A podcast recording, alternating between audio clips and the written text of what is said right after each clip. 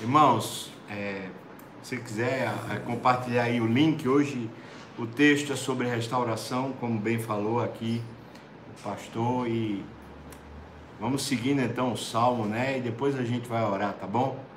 Se você quiser, dê uma compartilhada ali com, com as pessoas que você sabe que participam também, né? E as pessoas talvez estão precisando só ser lembradas, então abençoe aí as pessoas, né? Vamos ser usados por Deus. O, o, Salmo 80 né, fala sobre um pedido, uma necessidade de restauração. Né? Restauração, quando uma coisa quebrou, restauração é quando uma coisa não, não servia mais. Né? É, restauração é quando precisa ser renovado. Né? É isso, uma restauração é uma, uma calça velha que tem que ser cizida é um tênis que tem que ser colado. Restauração é uma, uma reparação. E talvez nós tenhamos não só áreas, mas talvez a vida precisando ser restaurada, né? Às vezes o casamento, às vezes a área financeira, né? Às vezes, especialmente a nossa espiritualidade precisa ser renovada, né? Eu vou contar o que é que está acontecendo no, no, no, período que Asaf escreve esse salmo. O período é o período da invasão da Babilônia sobre Judá, sobre Jerusalém. E depois daquela calamidade, né, uma violência terrível com a qual a Babilônia entrou nas portas, nos portões de Jerusalém e queimou e quebrou as muralhas e quebrou o templo e matou muitos dos adultos, dos mais idosos e fez uma carnificina, né? E deixou um grupo de pessoas pobres, paupérrimas em Jerusalém. Na verdade, os camponeses que viviam ao redor de Jerusalém foram os que ficaram. Né? É, o profeta Jeremias fica lá em Jerusalém.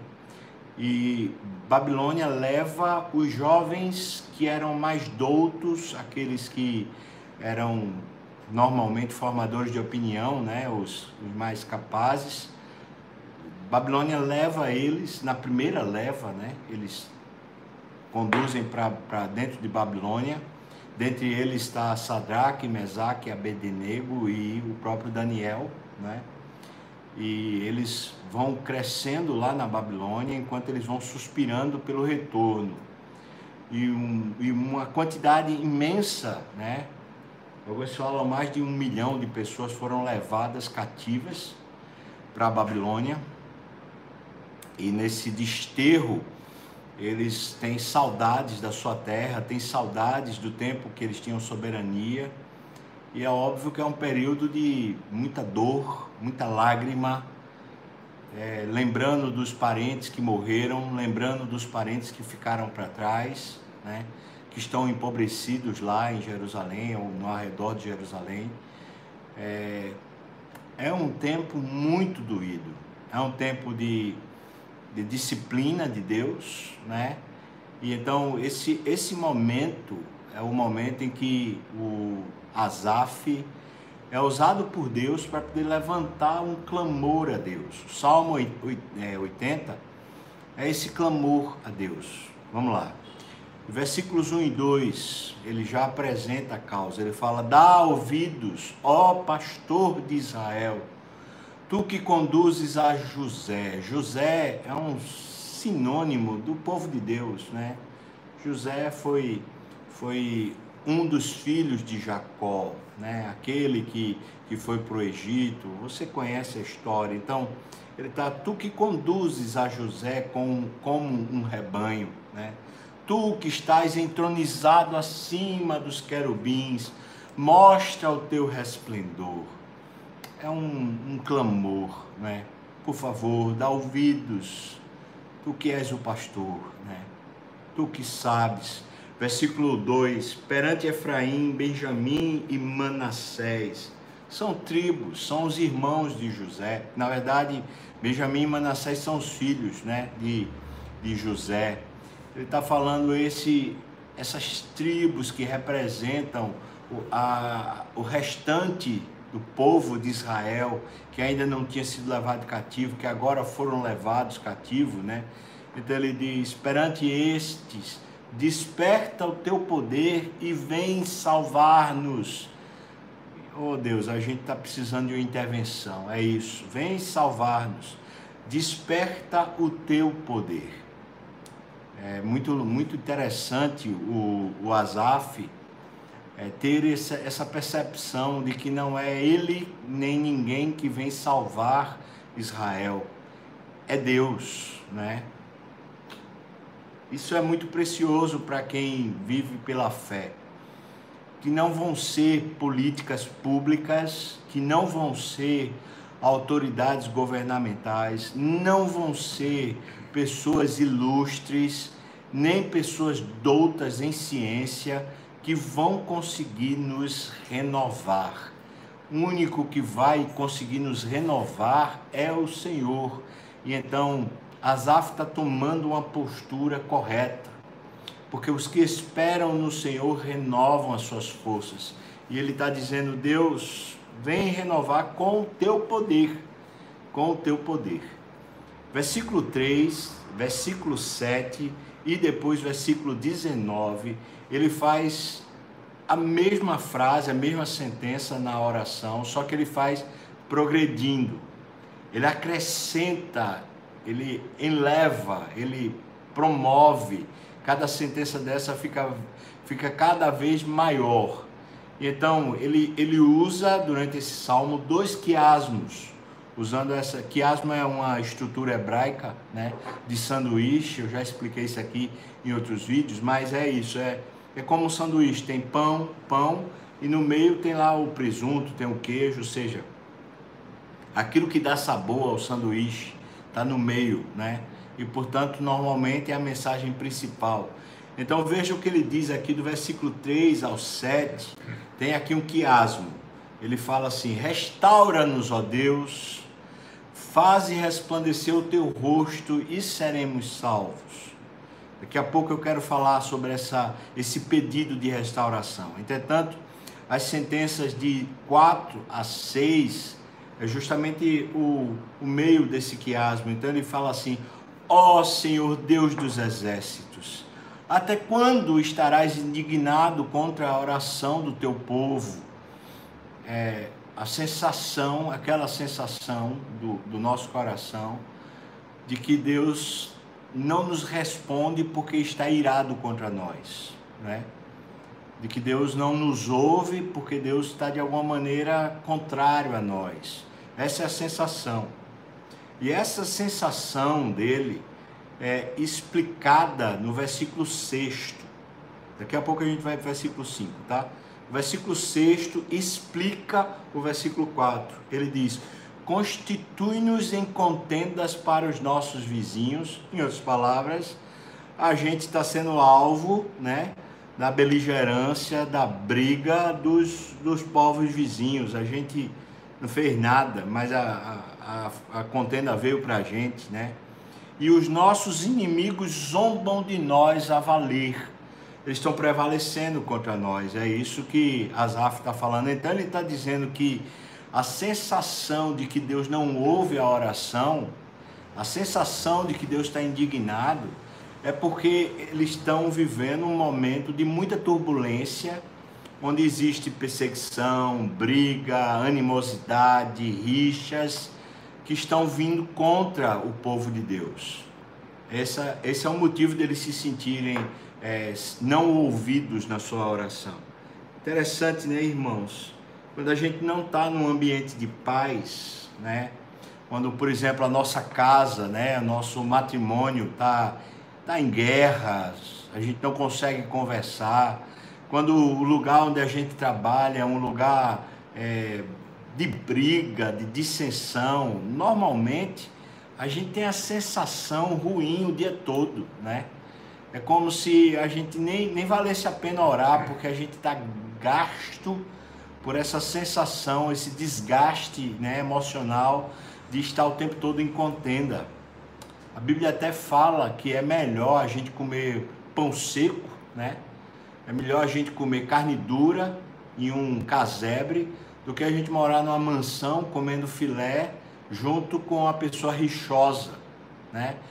Esse, esse, esse aspecto de viver debaixo de briga, né? Aquela coisa que cansa, exaure. Então é isso que ele está falando. O versículo 5, então, vai a estrutura principal desse primeiro quiasmo. Ele diz: Dá-lhes, dá-lhe a comer pão de lágrimas e a beber copioso pranto. Então, uma pessoa que está debaixo de uma, um ambiente de briga, normalmente só tem um, um lugar para escapar, né? Só tem, tem, sempre termina assim, chorando, né? Sempre. As brigas sempre terminam em choro, não é assim que acontece? É isso que gera no, no salmista a sensação de que Deus não ouve a oração, ou de que nem vale a pena orar, porque está tão cansado, só faz chorar. É, é bom quando a gente faz da, das lágrimas a oração, né? Quando a gente diz para Deus que o que a gente está debulhando, né, através das lágrimas, é, são a, os nossos pedidos, a nossa necessidade de restauração. E eu quero dizer para você que nenhuma das nossas lágrimas que são depositadas no altar, nenhuma delas são desperdiçadas. Deus não só as vê, como Deus intervém e vem ao nosso encontro nos abençoar, né? Então, veja que estrutura linda, né, que o salmista está formando. Ele diz: "Restaura-nos, ó Deus, faze resplandecer o teu rosto e seremos salvos." Esse é o versículo terceiro. Agora o versículo sétimo ele diz: Restaura-nos, ó Deus dos exércitos. Veja que ele já progrediu na menção que ele está fazendo. E é interessante que ele agora chama Deus dos exércitos, porque o ambiente é de contenda. Percebe? Se o ambiente é esse de contenda, então um Deus que é o Senhor dos exércitos é quem deve intervir, né? para que haja vitória, a vitória dele, para que haja paz. Né? Então ele diz: Restaura-nos, ó Deus dos exércitos, faze resplandecer o teu rosto e seremos salvos. Interessante que toda vez é faze resplandecer o teu rosto e seremos salvos. Né? Então, do versículo 7 até o versículo 19, vem outro quiasmo, né? Porque no versículo 19 ele continua falando: restaura-nos, ó, ó Senhor, Deus dos exércitos. Daqui a pouco a gente fala sobre isso. Vamos para lá, para o meio do quiasmo, que são versículos 8 a 18. Nesses, nesses versículos 8 a 18, nós vamos encontrar duas frases, dois argumentos de, de Asaf a respeito da restauração, que é o caminho da restauração, e a gente vai chegar neles. Mas do versículo 8 até o versículo 13, ele faz questão de dizer a história de Israel, do ponto de vista divino, né? a história de Israel, que é contada como se ela fosse uma videira. E isso faz parte da, da narrativa dos profetas. Por exemplo, Isaías faz questão de dizer que Israel era como uma videira, né? que Deus plantou numa terra, né? ele tirou de um lugar e plantou numa terra e ali ele fez florescer. Veja que ele diz isso, versículo 8 a 13, ele diz: Trouxeste uma videira do Egito, está falando de Israel, né? Expulsaste as nações e a plantaste, está falando de Canaã. Então Deus tirou Israel do Egito, expulsou as nações de Canaã e plantou Israel lá na terra de Canaã, né? Versículo 19: Dispuseste-lhe o terreno ela deitou profunda raiz e encheu a terra, cresceu, se apropriou daquela terra. Versículo 10. Com a sombra dela, os montes se cobriram. Está falando das pessoas que foram né, é, crescendo, a população foi crescendo, as cidades foram crescendo e foram tomando as porções da terra. Né? E com os seus sarmentos, os cedros de Deus e aí está falando, os cérebros são a expressão a respeito dos homens de Deus, né? uma referência às pessoas santas de Israel. Versículo 11. Estendeu ela a sua ramagem até o mar e os seus rebentos até o rio. A extensão do território de Israel vai do mar Mediterrâneo até o Rio Jordão, né? Claro que até depois do Rio Jordão também, mas é isso que ele está tentando descrever, né? De forma poética. Versículo 12: Porque lhe derribaste as cercas, de sorte que avidimam todos os que passam pelo caminho. Então, mais uma vez, agora usando essa, essa analogia, né? essa ideia da, da vidima, né? da videira, ele está colocando a beligerância do, dos povos vizinhos, né? a guerra. Ou seja, os povos vizinhos estão entrando no território e estão tomando a nação. Ele estava colocando isso. Versículo 13: O javali da selva é uma expressão aos povos vizinhos, talvez aqui seja citando né, a Babilônia, o javali da selva a devastar, a, de, a devasta, e nela se repastam os animais que pululam o campo. Ou seja, abriu-se a porteira dessa videira, né? E os animais começaram a entrar e estão consumindo toda a vinha, estão destruindo todo, toda a videira e é isso que aconteceu com a invasão da Babilônia em Israel. Né? É, primeiro foi a Síria que entrou em Israel e depois veio a Babilônia entrou em Judá. E aí todos os israelitas, todo o povo de Deus, que é chamado aqui de Jacó, ou melhor, chamado de José, são levados cativos, né? Então, esse é um relato a respeito da, da tragédia que aconteceu, que fez com que Israel mudasse. Israel, que tinha um, uma vida de soberania e durante muitos anos viveu economicamente pujante, forte, foi uma nação abençoada, agora está vivendo um momento terrível, muito, muita dificuldade. Né? E é essa analogia que ele está falando aqui. Versículo 14, então, é o primeiro aspecto de reparação, de restauração. Veja que o, o salmista está dizendo: restaura-nos, ó Deus. Então, versículo 14 ele diz: ó Deus dos exércitos. Veja como, como ele está se referindo a esse Senhor que pode brigar na guerra. Ó Deus dos exércitos, volta-te. Nós te rogamos. Olha do céu e vê e visita esta vinha esse é o primeiro aspecto onde é possível que haja de fato uma restauração na nossa vida. É numa ação de Deus de nos visitar. Veja que ele diz: volta-te. Então a sensação é essa de que Deus virou as costas. E ele está dizendo: volta-te. É por isso que durante os três, as três vezes que ele diz restaura-nos, ó Senhor, né? Ele diz: faze resplandecer o teu rosto. E aqui então eu quero explicar o que é que quer dizer essa expressão faze resplandecer o teu rosto. Duas verdades teológicas profundas. A primeira é que um homem de Deus, uma mulher de Deus, só vive com Deus quando está olhando para Ele. E a gente não olha para o outro olhando pelas costas, a gente olha para o outro olhando olho no olho. Então a gente só vive com Deus quando a gente está olhando face a face com Deus. Isso é um aspecto maravilhoso da tradição hebraica, porque o homem foi feito à imagem de Deus, que quer dizer que a gente foi feito como um reflexo de Deus. Imagine você se olhar no espelho, e quando você se olha no espelho, você em vez de olhar olho no olho, você olha para a nuca, para a sua nuca. Não é estranho, não é? Pois é essa a ideia. Então ele está dizendo assim: Senhor Deus, volta-te para a gente poder voltar a se olhar, não é? É isso que ele diz: faze resplandecer o teu rosto. Você está entendendo?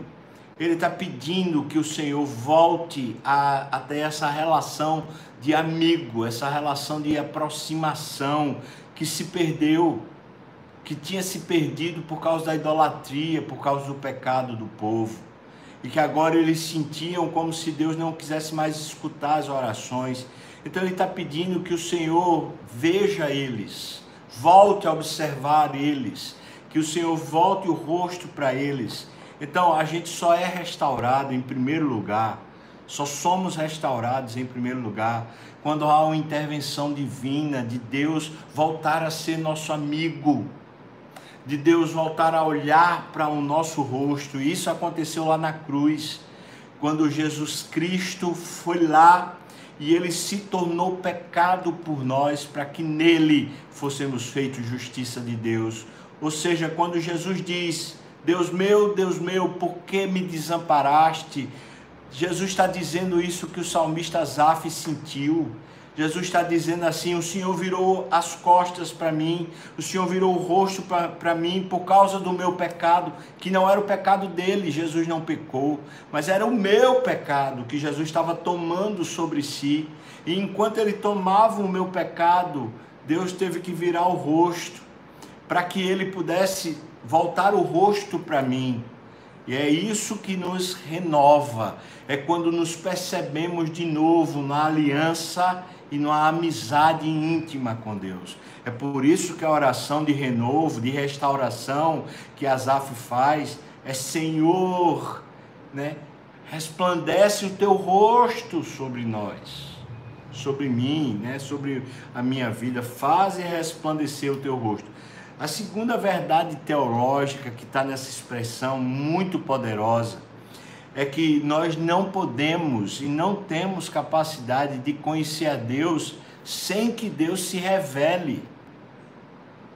Nosso processo de conhecimento de Deus é um processo de revelação, não é um processo onde a gente consegue, através de, de nossa cabeça, por mais inteligente que sejamos, né? Não é um processo de acúmulo de inteligência ou de ideias que nos faz conhecer a Deus. O que nos faz conhecer de fato a Deus é uma revelação. Entenda assim essa ideia, né? Você lembra daquele processo antigo, né, de, de fotografia? A fotografia a gente tirava na câmera, né, na câmera e aí depois tinha que ser revelado porque o filme tinha que ser colocado no, naqueles líquidos lá para revelação, num ambiente escuro, porque se colocasse direto na luz ele queimava. Mas à medida que passava por aquelas, né, aqueles líquidos, então ia aparecendo a foto. E finalmente, quando aparecia a foto, ela era revelada. Essa é a ideia da revelação. Ou seja, Deus vai abrindo para a gente a nossa percepção espiritual a respeito de quem é Deus. Deus vai se revelando. Não somos nós que somos capazes, pela, mesmo que sejamos muito inteligentes, mas Deus não leva em consideração a nossa capacidade cognitiva o que ele leva em consideração é a revelação dele. Ele se revela para nós. Então é isso que ele está dizendo no versículo 14: Volta-te, nós te rogamos, olha do céu e vê, e visita esta vinha. Essa é a primeira questão. A primeira coisa que nos renova, que nos resgata, que nos restaura é Deus nos visitar, é Deus voltar o rosto para nós, é sermos resgatados na intimidade com Deus. Versículo 15 e 16, ele pede: protege o que a tua mão direita plantou, o sarmento que para ti fortaleceste. Essa é a segunda coisa. Deus é quem nos fortalece, é impossível para nós nos fortalecermos, né? A gente tem utopias quando a gente usa as nossas forças, os nossos mecanismos, as nossas habilidades, competências, recursos adquiridos. A gente tem uma utopia de que a gente está se fortalecendo e se engrandecendo. É, é uma mentira, na verdade, o que a gente precisa é de Deus colocar uma sebe, colocar uma cerca de proteção que nos proteja ali nós estamos garantidos. Né? Eu tenho aplicado isso falando sobre não tenha medo. Não tenha medo do futuro, não tenha medo do vírus, não tenha medo do que vai acontecer, não tenha medo. Deus está guardando você. Deus é quem nos protege. Essa é a segunda coisa que nos restaura. É esse senso de garantia. Imagina a gente viver sem essa, essa, esse sentimento de que estamos protegidos no mundo que está caótico, no mundo cheio de beligerância, no mundo em guerra, a gente precisa se sentir protegido, a gente precisa ter garantia de proteção. Então, a segunda coisa que nos restaura é a proteção que está aqui no versículo 15: protege com a tua mão. Não, não vai ser o nosso recurso, né? vai ser a bondade de Deus. O versículo 16 ele diz como, como se sente: ele diz está queimada, está decepada. Rasgaram tudo, né? A vinha foi queimada, foi toda sucateada, né? pereçam os nossos inimigos pela repreensão do teu rosto. Ou seja, o Senhor intervenha e vença, já que o Senhor é o Senhor dos exércitos, é o Deus dos exércitos, já que o Senhor já é um guerreiro forte e habilidoso, então, por favor, vença os nossos inimigos, assim nós seremos salvos. Então ele chega no versículo 17 com a, a, terceira, a terceira questão que, que a gente pode entender que nos restabelece, que nos restaura. Versículo 17 ele diz: Seja a tua mão sobre o, povo da tua destra, sobre o filho do homem que fortaleceste para ti. Então veja, ponha-nos, né? Protege com a tua mão direita e depois ponha a tua mão sobre nós. Veja que ele está dizendo isso no versículo 17. Então, seria proteja-nos e ponha a mão para nos, nos capacitar. A ideia no Velho Testamento da mão sobre a cabeça é a ideia da unção, né? era a unção do óleo, era a capacitação para fazer alguma coisa, para executar algum trabalho. Então é isso que ele está falando. Esse é a terceira, o terceiro aspecto da restauração. Né? O primeiro aspecto é o Senhor voltar o rosto.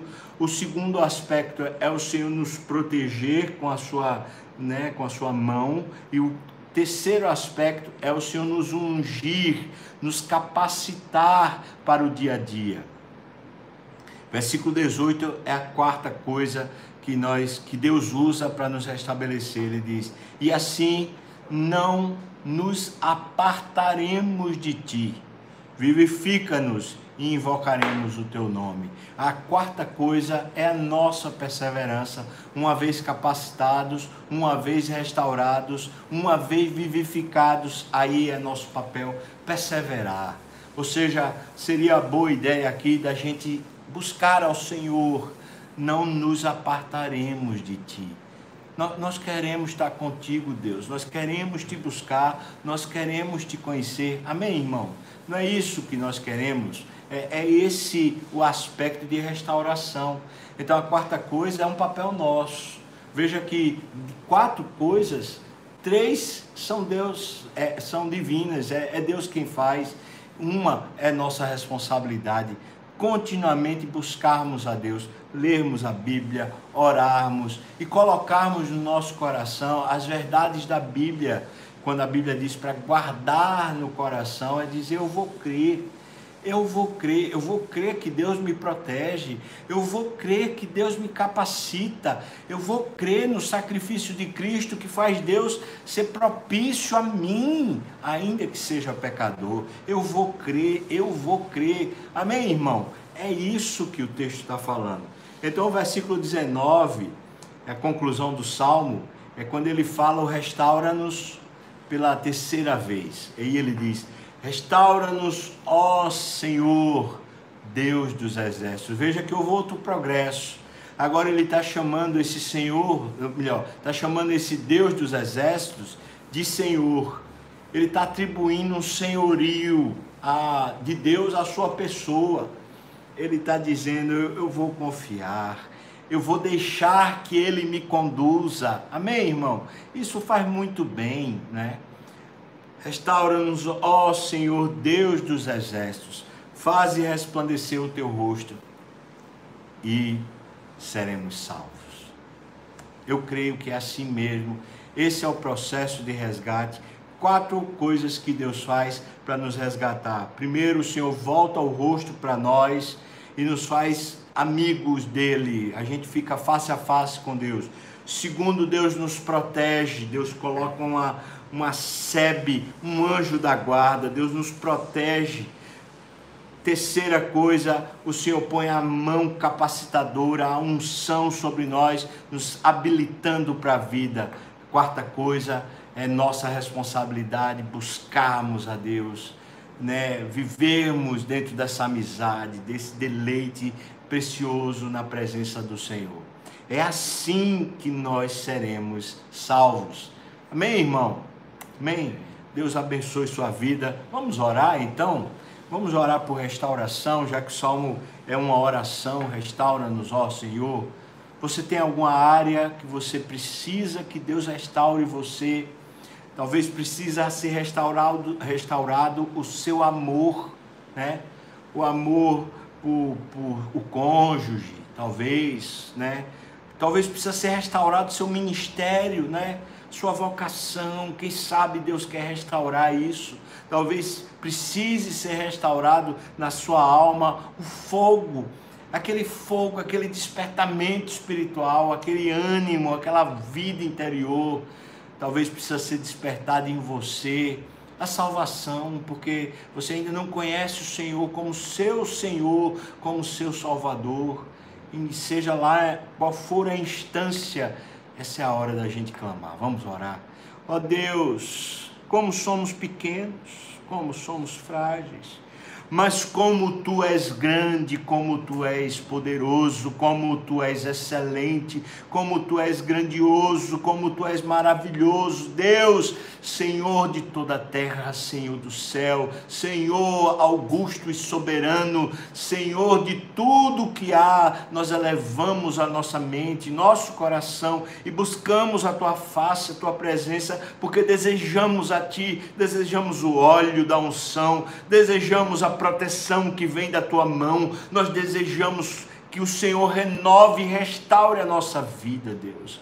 Talvez se alguns irmãos aqui com problema de doença, com enfermidade no corpo, que precisa de restauração, e nós clamamos junto com eles, ó, oh, restaura, Senhor. Talvez alguns irmãos com problemas de relacionamento, que precisam de um renovo, de perdão, do amor, de uma confiança renovada, restaura, Deus Restaura, Senhor Deus. Talvez alguns irmãos estão desempregados ou estão endividados, estão com a vida financeira cheias de problemas. Nós clamamos, restaura, oh Deus, restaura com esses movimentos, faz de novo face a face, de novo faz o coração descansado e proteção, a proteção que o Senhor dá, Senhor Deus, faz de novo o coração e a mente se entenderem ungidos pelo Senhor, capacitados capacitados pelo Senhor para a vida, Senhor Deus. Oh, meu Pai, faz-nos te buscar de verdade, face a face,